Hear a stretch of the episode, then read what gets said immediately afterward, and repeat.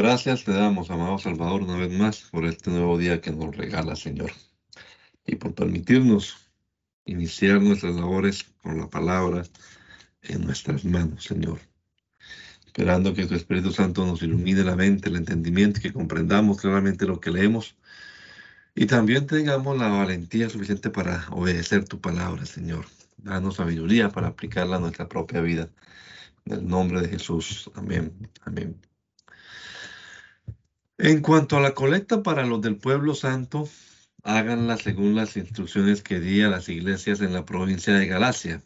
Los domingos cada uno de ustedes debe apartar algo según lo que haya ganado y guárdelo para que cuando yo llegue no se tenga que hacer colectas. Y cuando yo llegue, mandaré a Jerusalén a las personas que ustedes escojan, dándoles cartas para que lleven la colecta hecha por ustedes. Y si es conveniente que yo también vaya, ellos irán conmigo. En mi viaje tengo que pasar por la región de Macedonia y después de Macedonia llegaré a Corinto. Puede ser que me quede con ustedes algún tiempo o que tal vez pase allí todo el invierno. Entonces ustedes podrán ayudarme a mi viaje a donde tenga que ir después. No quiero verlos ahora solamente de paso, sino que espero estar algún tiempo con ustedes si el Señor lo permite. Pero me quedaré en Éfeso hasta el día de Pentecostés porque las puertas se me han abierto de par en par para el trabajo, a pesar de que muchos están en contra mía. Si llega Timoteo, procuren que se sienta gusto entre ustedes, pues trabaja en la obra del Señor lo mismo que yo. Así que ninguno de ustedes lo desprecie, sino al contrario, ayúdenlo a seguir su viaje en paz para que venga a verme porque lo estoy esperando junto con los otros hermanos. En cuanto al hermano Apolo, le rogué mucho que fuera con los hermanos a visitarlos a ustedes, pero por ahora no quiso ir. Lo hará cuando tenga la oportunidad. Manténganse despiertos y firmes en la fe. Tengan mucho valor y firmeza y todo lo que hagan, háganlo con amor. Hermanos, Ustedes saben que la familia de Estefana fue la primera que en la región de Acaya se convirtió al Evangelio y que ellos se han dedicado a servir a los hermanos en la fe. Quiero que ustedes a su vez sometan a personas como ellos y a todos los que ayudan y trabajan en esta labor. Me alegro de que hayan venido Estefana, Fortunato y Acaico, pues en ausencia de ustedes ellos me han dado tranquilidad, lo mismo que a ustedes. Tengan en cuenta a personas como ellos. Las iglesias de la provincia de Asia les mandan saludos. Aquila y Prisca, Aquila y Prisca y la congregación que se reúne en su casa les mandan muchos saludos en el Señor. Reciban saludos de todos los hermanos. Salúdense unos a otros con un beso santo. Yo, Pablo, les escribo a ustedes el saludo de mi puño y letra. Si alguien no ama al Señor, que caiga sobre él la maldición de Dios. Señor nuestro, ven, que el Señor Jesús derrame su gracia sobre ustedes mi amor está siempre con ustedes en Cristo Jesús. Segunda de Corintios. Pablo, apóstol de Cristo Jesús por la voluntad de Dios, saluda junto con el hermano Timoteo a la iglesia de Dios que está en la ciudad de Corinto y a los demás hermanos de toda la región de Acaya. Que Dios nuestro Padre y el Señor Jesucristo derramen su gracia y su paz sobre ustedes. Alabado sea el Dios y Padre de nuestro Señor Jesucristo, pues Él es el Padre que nos tiene compasión y el Dios que siempre nos consuela. Él nos consuela en todos nuestros sufrimientos, para que nosotros podamos consolar también a los que sufren dándoles el mismo consuelo que Él nos ha dado a nosotros.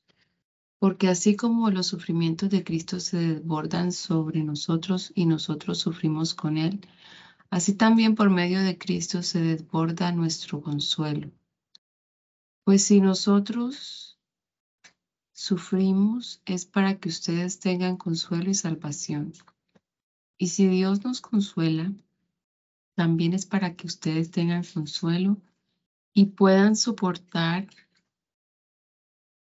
con fortaleza los mismos sufrimientos que nosotros padecemos.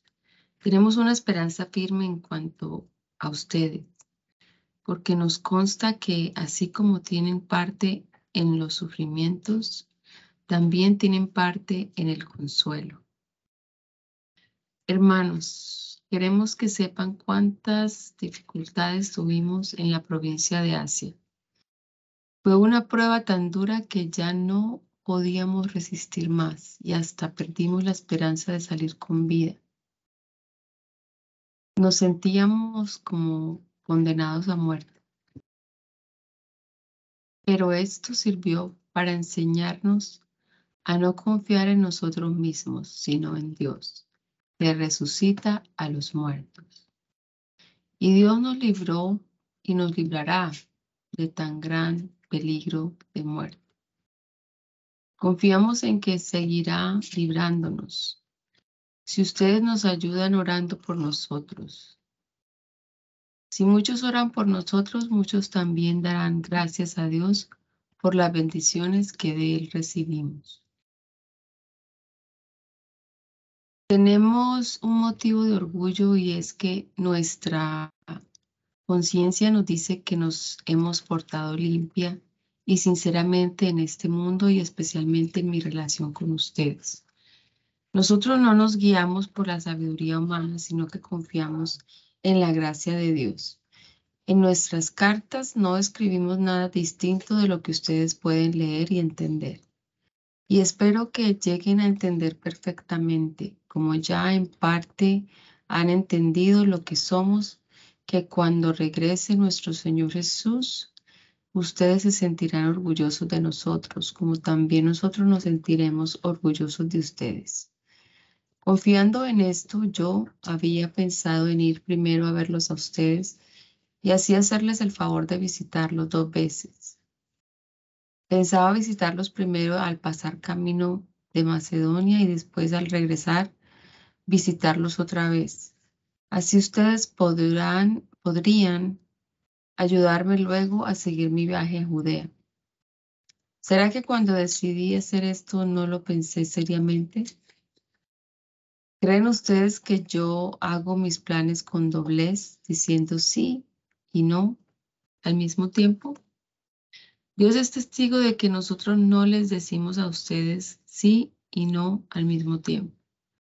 Porque Jesucristo, el Hijo de Dios, a quien Silvano, Timoteo y yo predicamos entre ustedes, no fue sí y no al mismo tiempo. Dios ha dado en Cristo para siempre su sí, pues en Él se cumplen todas las promesas de Dios. Por esto, cuando hablábamos a Dios, decimos amén por medio de Cristo Jesús. Y Dios es el que a nosotros y a ustedes nos ha afirmado al unirnos a Cristo y nos ha consagrado. Nos ha marcado con su sello y ha puesto en nuestro corazón el Espíritu Santo como garantía de lo que vamos a recibir. Pero si todavía no he ido a Corinto como pensaba, Pongo a Dios por testigo y lo aseguro por mi propia vida. Ha sido por consideración a ustedes. Nosotros no somos los dueños de su fe. Lo que queremos es colaborar con ustedes para que tengan alegría, pues ustedes ya están firmes en la fe. Por esto decidí no hacerles otra visita que les causara tristeza, porque si yo los entristezco, ¿quién hará que me sienta alegre de no ser ustedes a quienes he entristecido. Por eso les escribí como lo hice, porque no quería ir para que me entristecieran ustedes, que más bien deberían alegrarme. Estaba seguro de que todos ustedes harían suya mi alegría, pero cuando les escribí esa carta me sentía tan preocupado y afligido que hasta lloraba. Sin embargo, no la escribí para causarles tristeza, sino para que vieran el amor tan grande que les tengo. Si alguno ha causado tristeza, no me la ha causado solo a mí, sino hasta cierto punto también a todos ustedes. Digo hasta cierto punto para no exagerar. El castigo que la mayoría de ustedes le impuso a esa persona ya es suficiente. Lo que ahora deben hacer es ponerlo y perdonarlo y ayudarlo, no sea que tanta tristeza lo lleve a la desesperación. Por eso les ruego que nuevamente le demuestren el amor que le tienen. Ya antes les escribí sobre este asunto precisamente para probarlo y saber si están dispuestos a seguir mi instrucción. Así que aquel a quien ustedes perdonen algo, también yo se lo perdono. Y se lo perdono si es que había algo de que perdonar por consideración a ustedes y en presencia de Cristo. Así Satanás no se aprovechará de nosotros, pues conocemos muy bien sus malas intenciones. Cuando llegue a la ciudad de Troade para anunciar el Evangelio, cuando llegué a la ciudad de Troade para anunciar el Evangelio de Cristo, se me abrieron las puertas para trabajar por el Señor. Pero mi ánimo no estaba tranquilo porque no encontré a mi hermano Tito. Por eso me despedí de ellos y me fui a Macedonia. Gracias a Dios que siempre nos lleva en el desfile victorioso de Cristo y que por medio de nosotros nos da a conocer su mensaje, el cual se esparce por todas partes como un aroma agradable, porque nosotros somos como el olor del incienso que Cristo ofrece a Dios y que se esparce tanto entre los que se salvan como entre los que se pierden. Para los que se pierden, este incienso resulta un aroma mortal, pero para los que se salvan es una fragancia que le da vida. ¿Y quién está capacitado para esto? Nosotros no andamos negociando con el mensaje de Dios como hacen muchos. Al contrario, hablamos con sinceridad delante de Dios como enviados suyos que somos y por nuestra unión con Cristo. Cuando decimos esto, ¿le parece que estamos comenzando otra vez a lavar a lavarnos a nosotros mismos o acaso, o acaso tendremos que presentar, presentarles o pedirles a ustedes cartas de, de recomendación como hacen algunos. Ustedes mismos son la única carta de recomendación que necesitamos, una carta escrita en nuestro corazón, la cual todos conocen y pueden leer y se ve claramente que ustedes son una carta escrita por, por Cristo mismo y entregada por nosotros. Una carta que no ha sido escrita con tinta, sino como el Espíritu de Dios viviente, como el Espíritu de Dios viviente. Una carta que no ha sido grabada en tablas de piedra, sino en corazones, en corazones humanos. Confiados en Dios, por medio de, Cristo estamos seguros de esto. No es que nosotros mismos estemos capacitados para considerar algo como nuestro, como nuestro. Al contrario, todo lo que podemos hacer viene de Dios, pues Él nos ha capacitado para ser servidores de una nueva alianza basada no en una ley, sino en la acción del Espíritu. La ley condena a muerte, pero el Espíritu de Dios da vida. Si la prolonga, promulgación de una ley que llevaba a la muerte y que estaba grabada sobre tablas de piedra se hizo con tanta gloria que los israelitas ni siquiera podían mirar a la cara a Moisés debido a que ese resplandor destinado a desaparecer era, era tan grande, cuánto más será la gloria del, del anuncio de una nueva alianza fundada en el Espíritu. Es decir, que si fue tan glorioso la promulgación de una ley que sirvió para, para condenarnos, cuánto más glorioso será el anuncio que el anuncio de, de que Dios nos hace justos porque la gloria anterior ya no es, no es nada en, en comparación por, con esto que es mucho más glorioso. Y si fue glorioso lo que había de terminar por desaparecer, mucho más glorioso será lo que permanece para siempre. Precisamente porque tenemos esta esperanza, hablamos con toda libertad. No hacemos como Moisés que se que se tapaba la cara con un velo para que los israelitas no vieran, eh, no vieran el fin de aquellos de aquello que estaba destinado a desaparecer. Pero ellos se, eh, se negaron a entender esto y todavía ahora, cuando leen la, la antigua alianza, ese mismo velo les impide entender, pues no le, les ha sido quitado porque solamente se quita por medio de Cristo. Hasta el día de hoy, cuando leen los libros de Moisés, eh, un velo cubre su entendimiento, pero cuando una persona se vuelve al Señor, el velo se le quita, porque el Señor es el Espíritu, y donde está el Espíritu del Señor, allí hay libertad. Por eso todos nosotros ya sin, ya sin el velo que nos cubría la cara, somos como un espejo que refleja la gloria del Señor.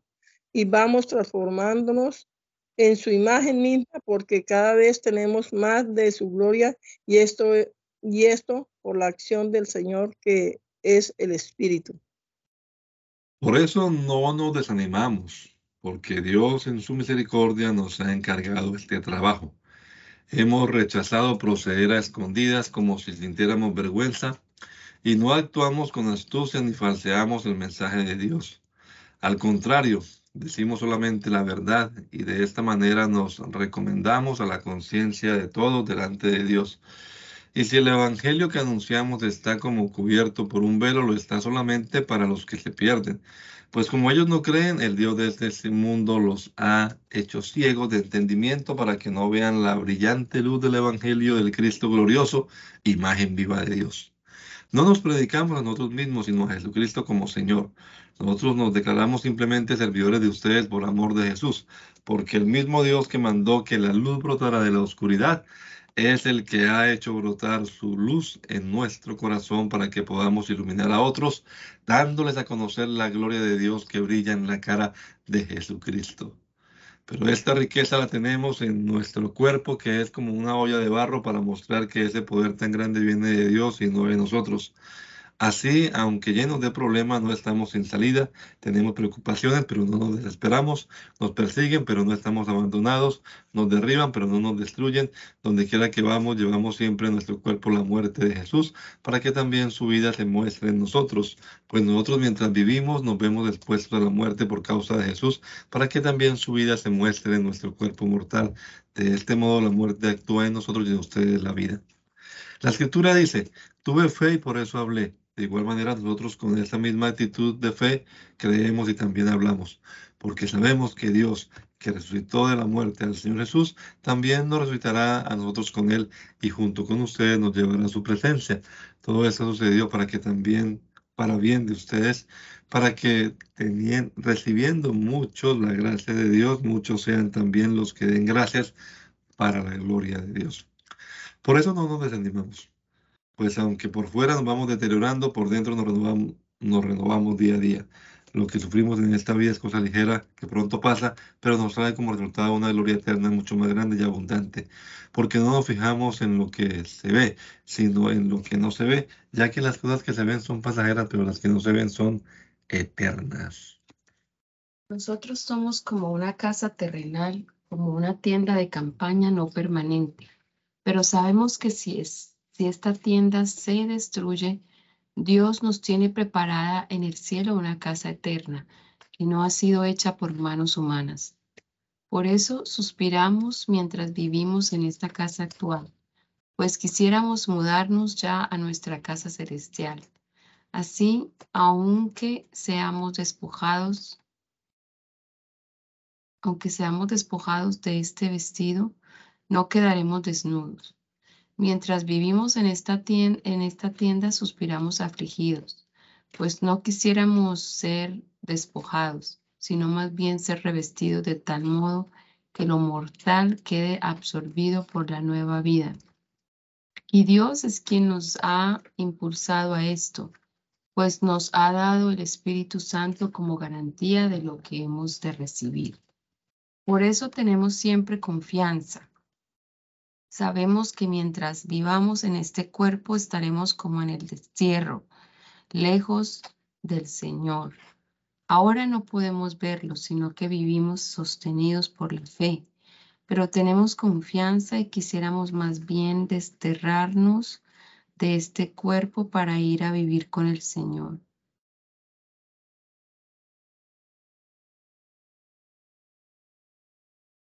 Ahora no podemos verlo, sino que vivimos sostenidos por la fe, pero tenemos confianza y quisiéramos más bien desterrarnos de este cuerpo para ir a vivir con el Señor.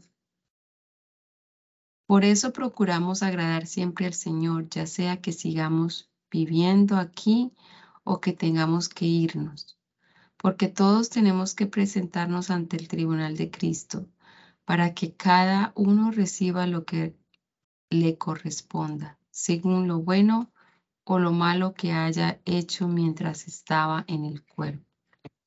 Por eso, sabiendo que al Señor hay que tenerle reverencia, procuramos convencer a los hombres. Dios nos conoce muy bien y espero que también ustedes nos conozcan.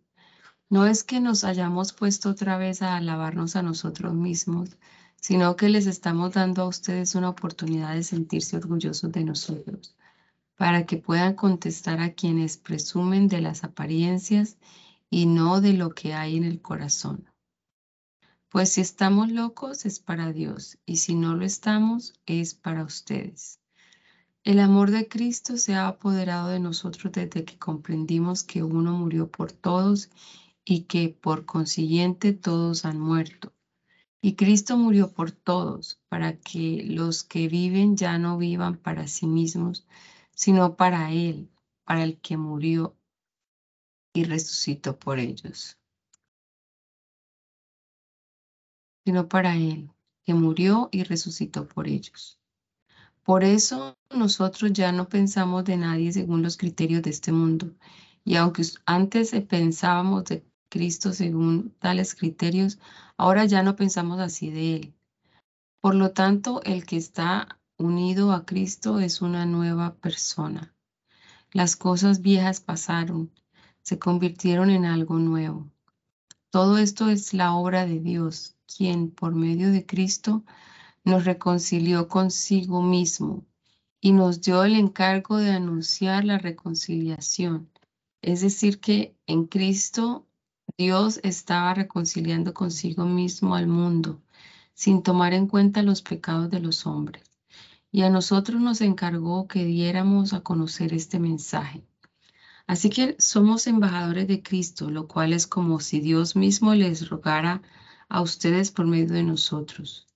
Así pues, en el nombre de Cristo les rogamos que acepten el reconciliarse con Dios.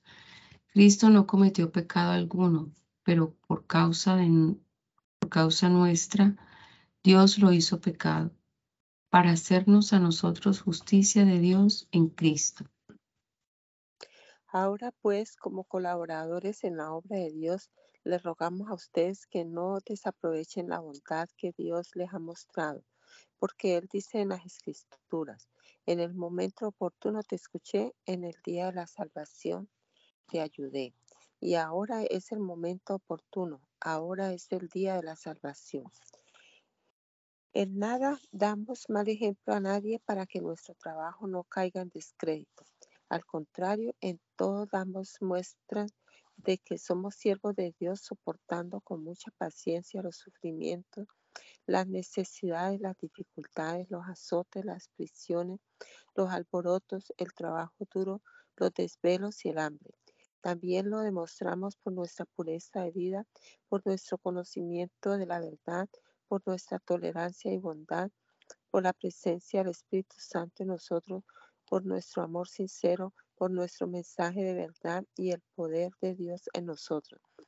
Usamos las armas de la rectitud tanto para el ataque como para la defensa. Unas veces se nos honra y otras veces se nos ofende. Unas veces se habla bien de nosotros y otras veces se habla mal. Nos tratan como a mentirosos a pesar de que decimos la verdad.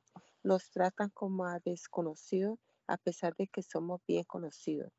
Estamos medio muertos, pero seguimos viviendo. Nos castigan, pero no nos matan. Parecemos tristes, pero siempre estamos contentos. Parecemos pobres, pero enriqueciendo, enriquecemos a muchos. Parece que no tenemos nada, pero lo tenemos todo. Hermanos corintios, les hemos hablado con toda franqueza, les hemos abierto por completo nuestro corazón. No tenemos con ustedes ninguna clase de reserva, son ustedes quienes tienen reserva. Les ruego, por lo tanto, como un padre ruega a sus hijos que me, que me abran su corazón como yo lo he hecho con ustedes. No se unan ustedes en un mismo yugo con los que no creen, porque ¿qué tienen en común la justicia y la injusticia? ¿O cómo puede la luz ser comparada de las compañeras de la oscuridad? No puede haber armonía entre Cristo y Belial, ni entre un creyente y un incrédulo. No puede haber nada en común entre el templo de Dios y los ídolos, porque nosotros somos templos del Dios viviente, como él mismo dijo. Viviré y andaré entre ellos, yo seré su Dios y ellos serán mi pueblo. Por eso también dice el Señor, salgan de medio de ellos y apártense, no toquen nada impuro. Entonces yo lo recibiré y seré un padre para ustedes y ustedes serán mis hijos y mis hijas, dice el Señor Todopoderoso.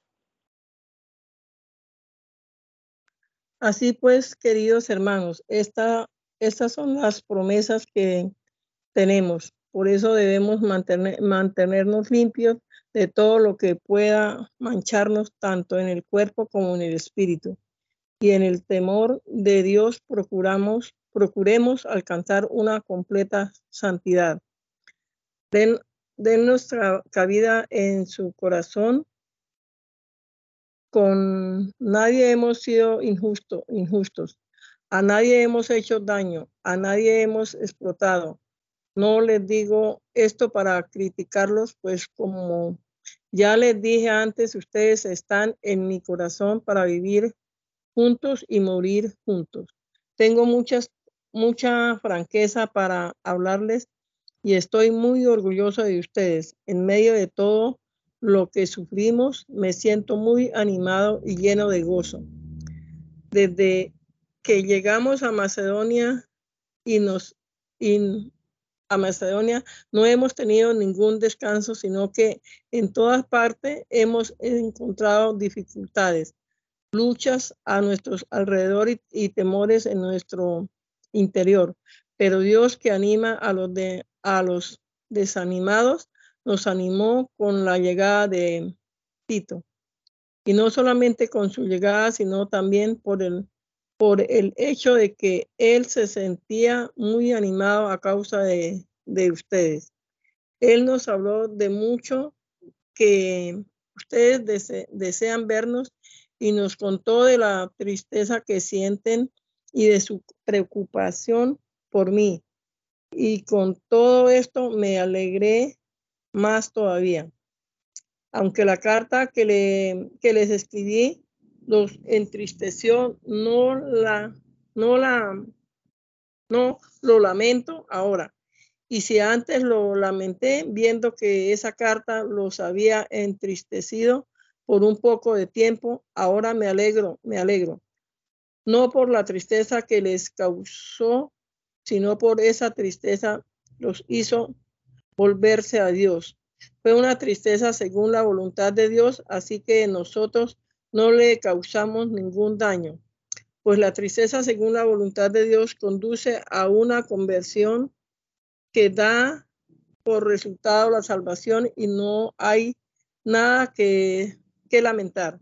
Pero la tristeza del mundo produce la muerte. Su tristeza se fue según la voluntad de Dios, de Dios. Miren qué resultados ha dado, ha dado. Los hizo tomar un sentido un serio, los hay, perdón, los, los hizo tomar en serio el asunto y defenderme.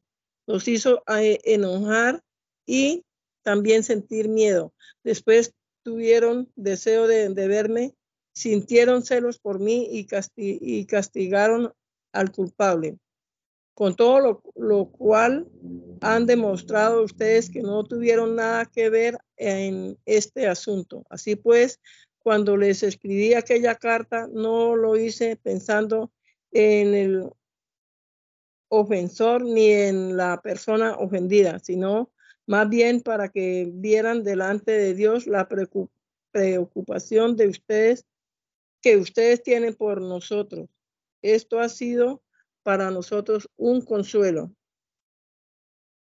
Pero mucho más que este consuelo que hemos recibido nos ha alegrado al ver que Tito e, está muy contento, pues todos ustedes le han dado nuevos ánimos, nuevos ánimos. Yo ya le, le había dicho a Tito que me sentía orgulloso de ustedes y no he quedado mal.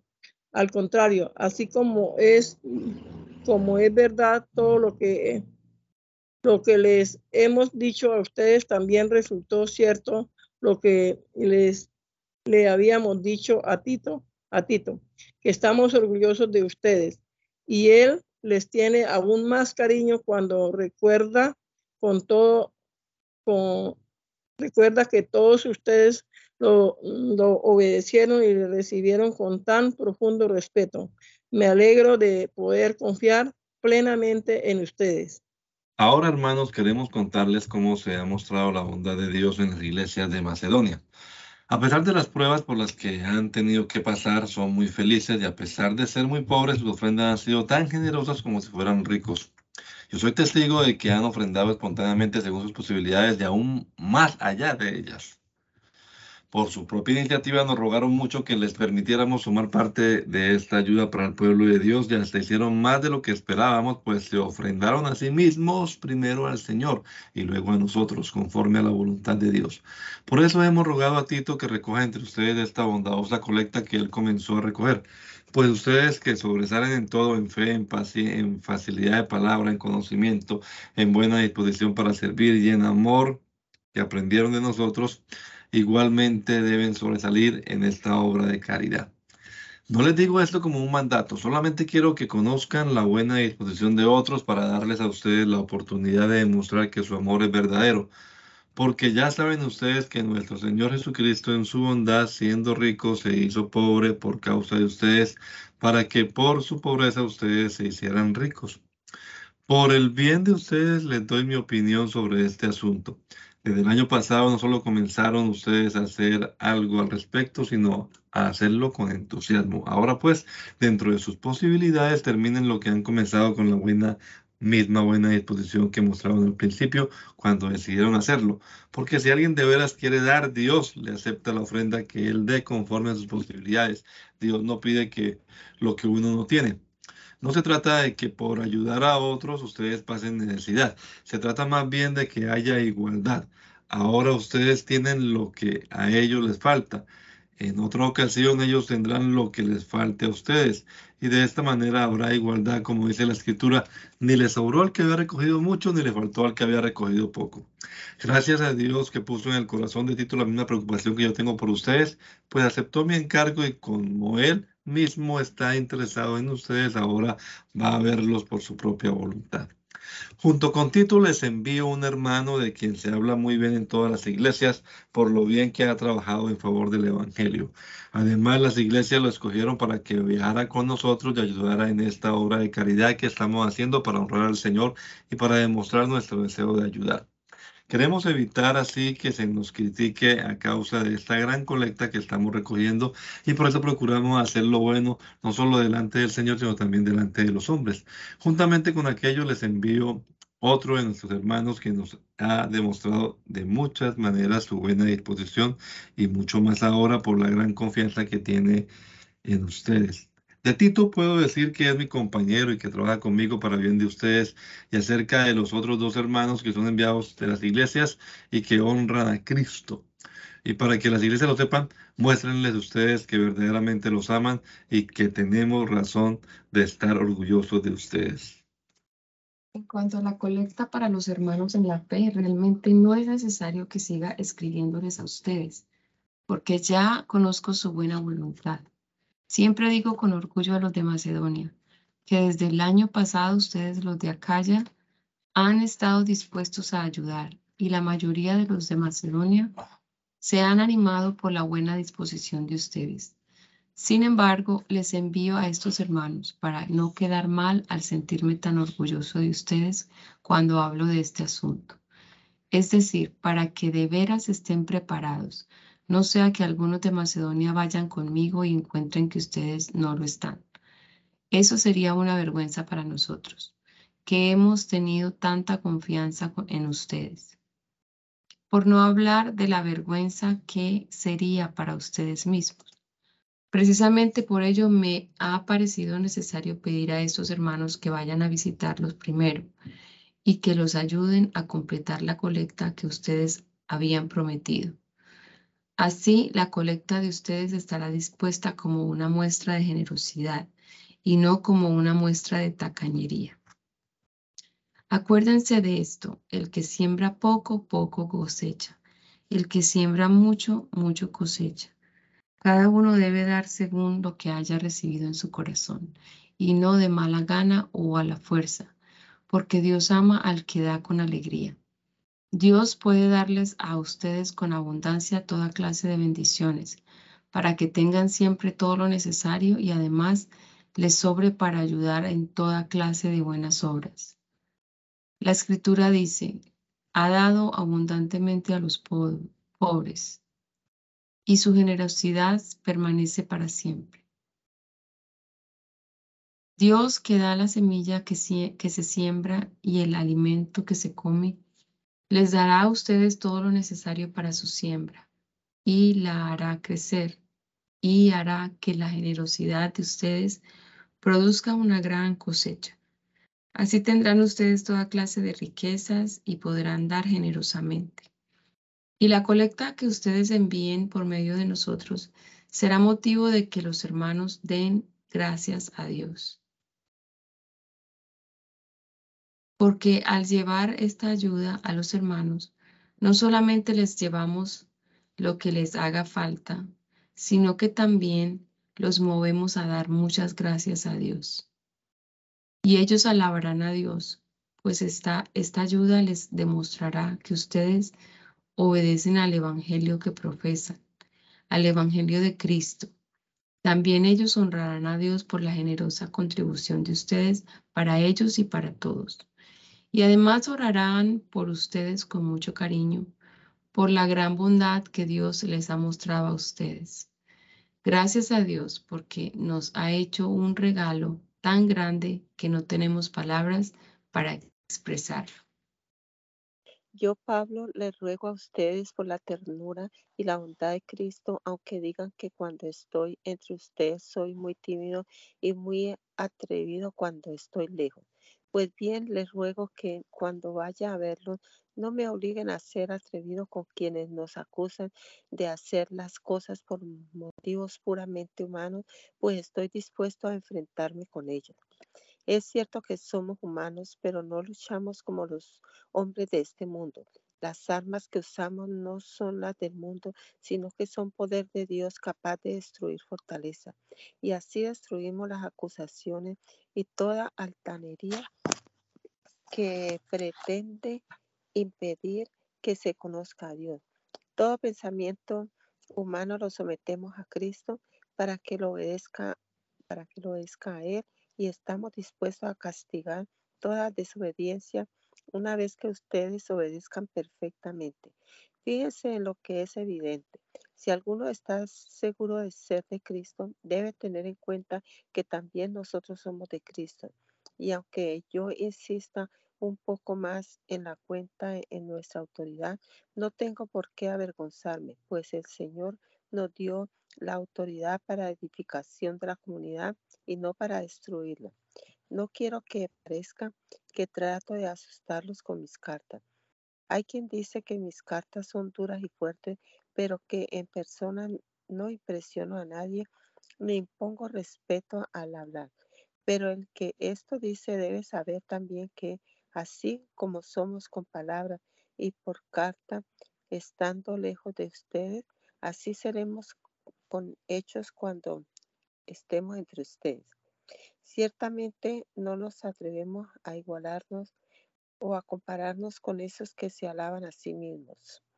Pero ellos cometen una tontería al medirse con su propia medida y al compararse unos con otros.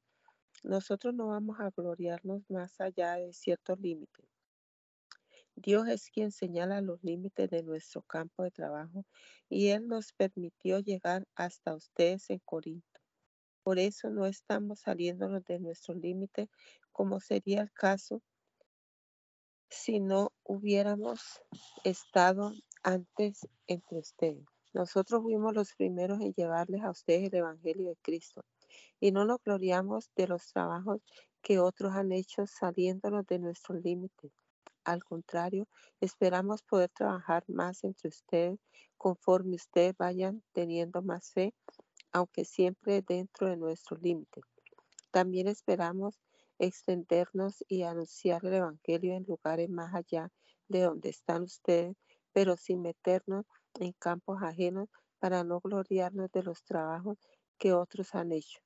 Si alguno quiere gloriarse, que se gloríe del Señor, porque el hombre digno de aprobación no es el que se alaba a sí mismo, sino aquel a quien el Señor alaba.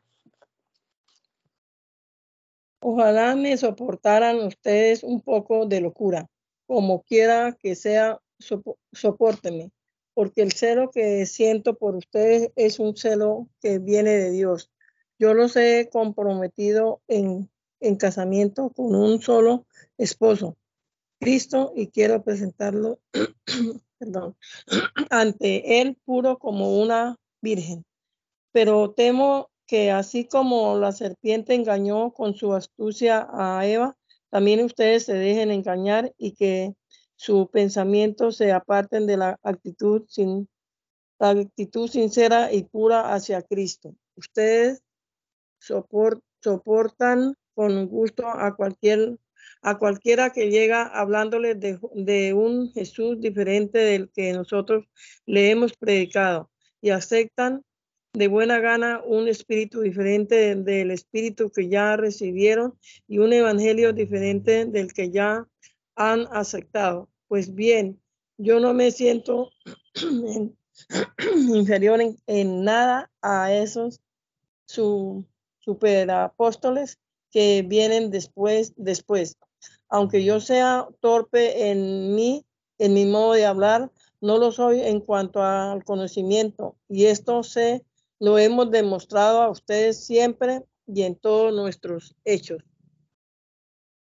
¿Será que hice mal en, anunciar, en anunciarles el Evangelio de Dios sin cobrarles nada, humillándome yo para enaltecerlos a ustedes?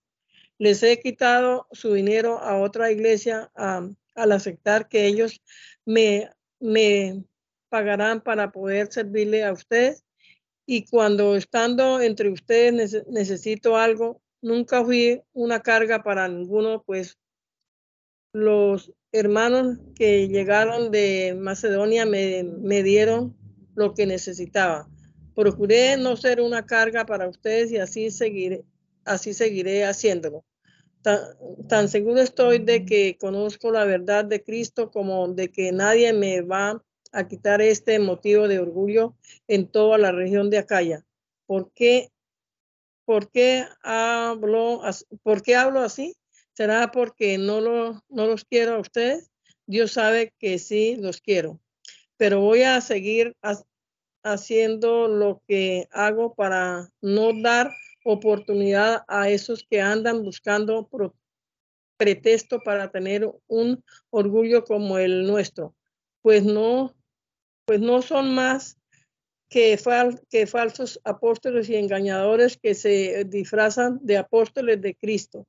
Y esto no es nada raro, ya que Satanás, mismo se disfraza de ángel de luz. Por eso resulta muy natural que sus servidores pretendan aparecer como defensores de la justicia, pero habrán de terminar como sus hechos merecen, como sus hechos merecen. Vuelvo a decirles que a nadie piense, piense que estoy loco, pero sí, pero así lo piensan. Déjenme que les, les hable como un loco para que también yo pueda gloriarme un poco, aunque, aunque esta manera de gloriarme sea más bien una locura y no, y no palabras del Señor apruebe, apruebe, ya que hay tanto que se glorían de sus propios méritos. También yo me gloriaré. Ustedes son muy sabios, muy sabios, pero soportan de buena gana a los locos y soportan también a aquellos que los obligan a servir, que los explotan, que los engañan, que los tratan de con desprecio o que los golpean en la cara aunque me da vergüenza decirlo, nosotros fuimos demasiado débiles para soportarnos así. Pero si los otros se atreven a jactarse, también yo me atreveré, aunque esto sea una locura. ¿Son ellos hebreos? Yo también soy, yo también. ¿Son israelitas? Yo también. ¿Son descendientes de Abraham? Yo también son, siervos, siervos de Cristo, yo lo soy más que ellos, aunque al decir esto hablo como un loco. Yo he trabajado más que ellos, me han encarcelado más veces que ellos, he sido azotado más que ellos y muchas veces he estado en peligro de muerte. En cinco ocasiones los judíos me castigaron con los 39, con los 39 azotes. Tres veces me, me apelearon y una me apedrearon. En tres ocasiones se, se, hundió el barco en que yo viajaba y a punto de, de, ahogarme pasé una noche y un día en, el, en alta mar. He viajado, he viajado mucho y me he visto en peligro de ríos, en peligro de, ladrones y en peligro entre mis paisanos y entre los extranjeros. También me he visto en peligro en la ciudad, en la, ciudad, en el campo y en el mar, y en peligro, y en peligros entre los falsos hermanos. He pasado trabajo y dificultades, dificultades. Muchas veces me he quedado sin dormir, he sufrido hambre, sed, Muchas veces no he comido, he sufrido por el frío, por la falta de ropa. Además de estas otras cosas, cada día pesa sobre mí la preocupación por toda la iglesia. Si alguno, si alguien enferma, también yo enfermo. Si, si, si hacen, si hacen caer a alguno, yo me indigno si de, algo que gloriarse me gloriaré, de las cosas que demuestran debilidad. El Dios Padre y del Señor Jesús, que es digno de alabanza por siempre, sabe que digo la verdad. Cuando estuve en Damasco, el gobernador que servía al rey Aretas, Aretas puso guardias a las puertas de la ciudad para que me arrestaron. Pero hubo quienes me, me bajaron con un canasto por una ventana de la muralla de la ciudad y así escapé de sus manos. Nada gana uno con gloriarse de sí mismo. Sin embargo, tengo que hablar de las visiones y revelaciones que he recibido del Señor.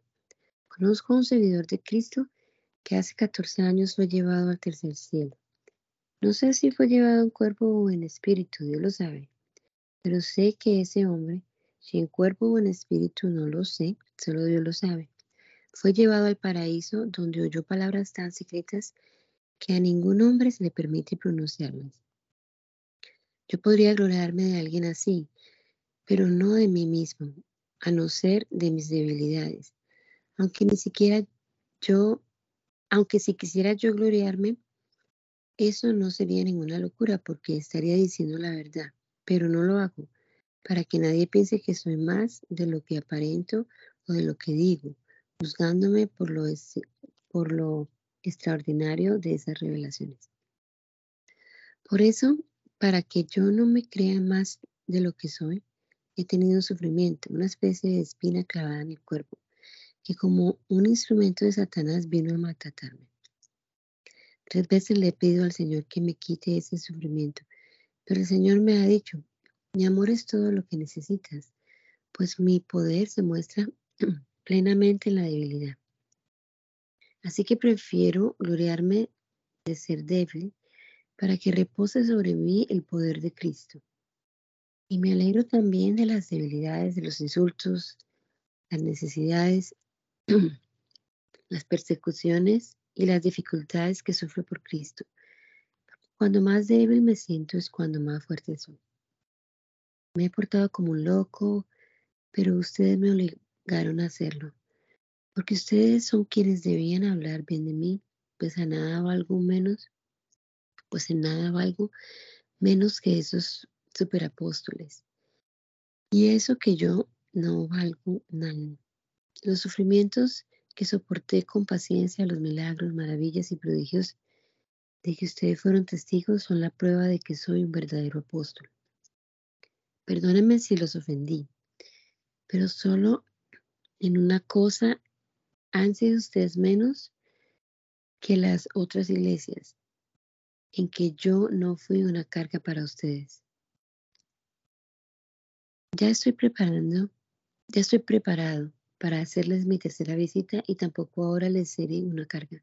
Yo no busco lo que ustedes tienen, sino a ustedes mismos, porque son los padres quienes deben juntar dinero para los hijos y no los hijos para los padres. Y yo de buena gana gastaré todo lo que tengo, y aún a mí mismo me gastaré en bien de ustedes. Si yo los quiero más y más, ¿me amarán ustedes cada vez menos? Sin duda estarán de acuerdo en que yo no fui una carga para ustedes. Sin embargo, algunos dicen que los hice caer astutamente en una trampa. ¿Acaso los exploté por medio de alguna de las personas que les he enviado? A Tito le pedí que fuera a visitarlos y con él mandé al otro hermano. ¿Acaso los explotó Tito? ¿No es verdad que los dos nos hemos portado de la misma manera y con el mismo espíritu? Tal vez ustedes piensen que nos estamos disculpando ante ustedes, pero no es así. Al contrario, estamos hablando en presencia de Dios y como quienes pertenecen a Cristo. Y todo esto, queridos hermanos, es para edificación de la comunidad, porque temo que cuando vaya a verlos, quizás no los encuentre como quisiera y que tampoco ustedes me encuentren a mí como ustedes quisieran. Temo que haya discordias, envidias, enojos, egoísmos, chismes, críticas, orgullos y desórdenes. Temo también que en mi próxima visita ni Dios me haga sentir vergüenza de ustedes y que me haga llorar por mucho que ustedes por muchos de ustedes que desde hace tiempo viven, vienen pecando y no han dejado la impureza, la inmoralidad sexual y los vicios que practicaban. Esta es la tercera vez que voy a visitarlos. Todo tendrá que decidir, decidirse por el testimonio de dos o tres testigos. A los que antes pecaron y a todos, ahora que estoy lejos, les repito la advertencia que les hice personalmente en mi segunda visita, que si voy otra vez a visitarlos no voy a tenerles consideración, ya que ustedes están buscando una prueba de que Cristo habla por mí. Y Cristo no es débil en su trato con ustedes, sino que muestra su fuerza entre ustedes. Es cierto que fue crucificado como débil, pero vive por el poder de Dios. De la misma manera, nosotros practicamos Participamos de su debilidad, pero unidos a Él viviremos por el poder de Dios para servirles a ustedes. Examínense ustedes mismos para ver si están firmes en la fe, pónganse a prueba. No se dan cuenta de que Jesucristo está en ustedes, a menos que hayan fracasado en la prueba. Confío, sin embargo, en que reconocerán que nosotros no hemos fracasado y oramos a Dios para que ustedes no hagan nada malo para no para demostrar que nosotros hemos pasado la prueba, sino simplemente para que ustedes hagan lo bueno, aunque parezca que nosotros hemos fracasado. Porque no podemos hacer nada contra la verdad, sino solamente a favor de la verdad. Por eso nos alegramos cuando somos débiles con tal de que ustedes sean fuertes y seguiremos orando para que lleguen a ser perfectos. Les escribo esta carta antes de ir a verlos para que cuando vaya no tenga que ser tan duro en el uso de mi autoridad, la cual el Señor me dio no para destruirlos, sino para edificación de la comunidad. Para terminar, hermanos, deseo que vivan felices y que busquen la perfección en su vida. Anímense y vivan en armonía y paz. Y el Dios de amor y de paz estará con ustedes. Salúdense unos a otros con un beso santo. Todos los hermanos de la fe, en la fe les mandan saludos. Que la gracia del Señor Jesucristo, el amor de Dios y la participación del Espíritu Santo estén con todos ustedes. Gálatas. Pablo, apóstol, no enviado ni nombrado por los hombres, sino por Jesucristo mismo y por Dios Padre, que resucitó a Jesús, saluda junto con todos los hermanos a las iglesias de Galacia. Que Dios nuestro Padre y el Señor Jesucristo derramen su gracia y su paz sobre ustedes. Jesucristo se entregó a la muerte por nuestros pecados para librarnos del estado perverso actual del mundo según la voluntad de nuestro Dios y Padre. Gloria a Dios para siempre. Amén. Estoy muy sorprendido de que ustedes se hayan alejado tan pronto de Dios, que los llamó mostrando en Cristo su bondad, y se hayan pasado a otro evangelio. En realidad no es que haya otro evangelio. Lo que pasa es que hay algunos que los perturban a ustedes y que quieren trastornar el evangelio de Cristo. Pero si alguien les anuncia un evangelio distinto del que ya les hemos anunciado, que caiga sobre él la maldición de Dios. No importa si se trata de mí mismo o de un ángel venido del cielo. Lo he dicho antes y ahora lo repito.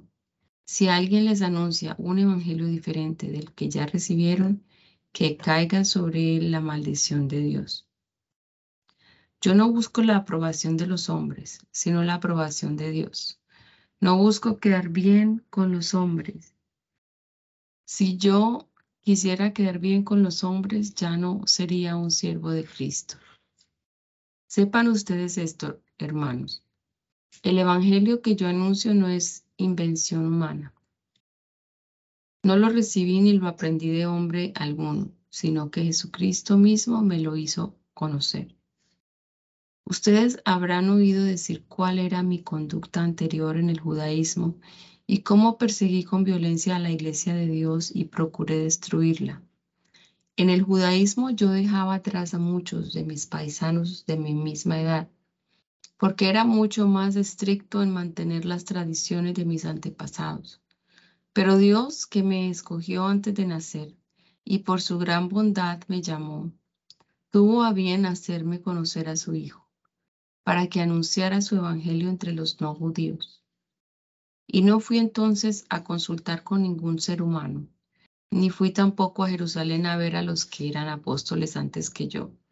Por el contrario, me dirigí sin tardar a la región de Arabia y luego volví a Damasco.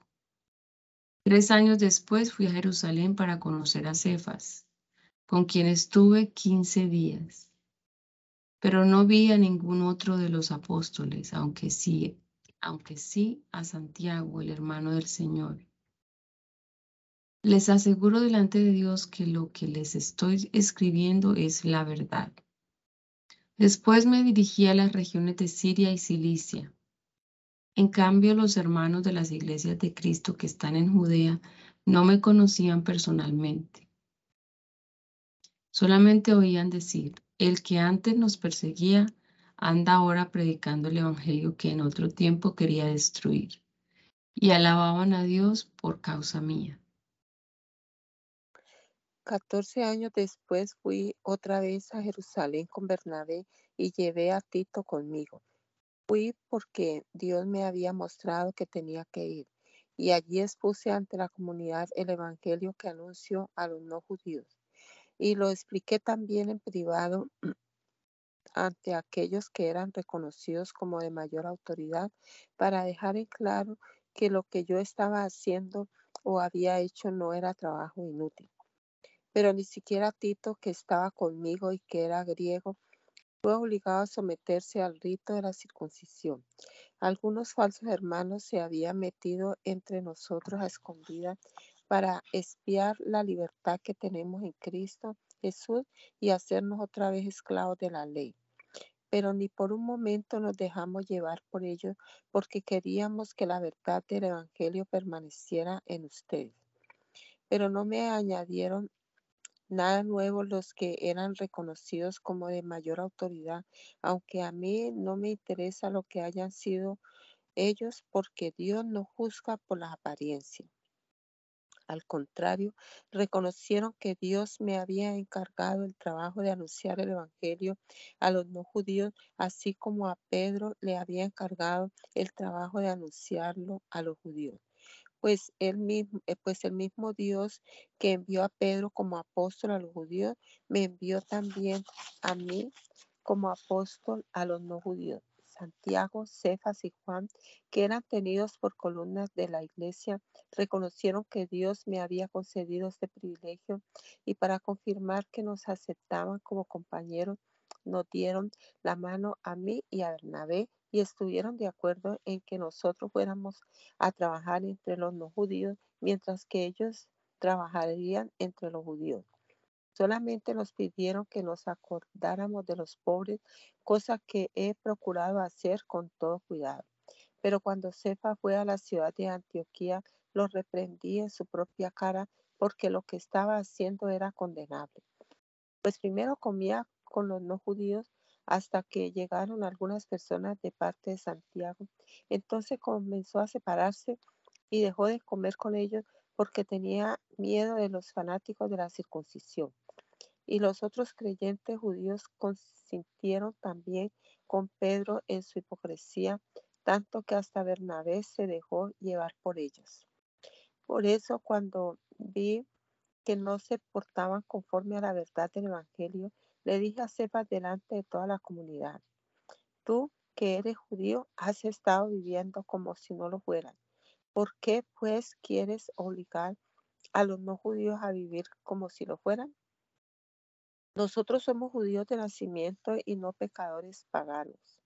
Sin embargo, sabemos que nadie es reconocido como justo por cumplir la ley, sino gracias a la fe en Jesucristo. Por esto también nosotros hemos creído en Jesucristo para que Dios nos reconozca como justo gracias a esa fe y no por cumplir la ley. Porque nadie será reconocido como justo por cumplir la ley. Ahora bien, si buscando ser reconocidos como justos por medio de Cristo, resulta que también nosotros somos pecadores, ¿acaso esto querrá decir que Cristo nos hace pecadores? Claro que no, pues si destruyo algo y luego lo vuelvo a construir, yo mismo soy el culpable, porque por medio de la ley yo he muerto a la ley a fin de vivir para Dios.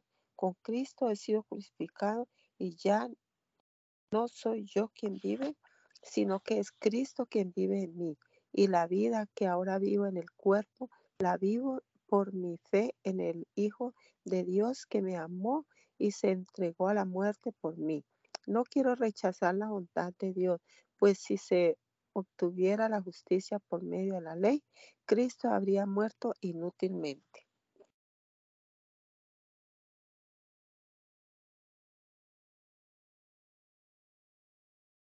Hermana María Elena, ¿puede orar?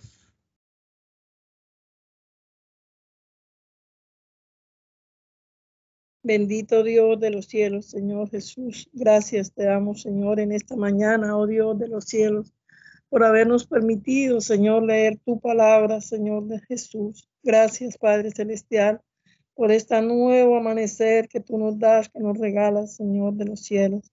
Oh Dios Santo, te rogamos, Señor, la dirección tuya en este día, Padre Celestial. Nos guarde, Señor Jesús, guarda nuestras familias, Señor.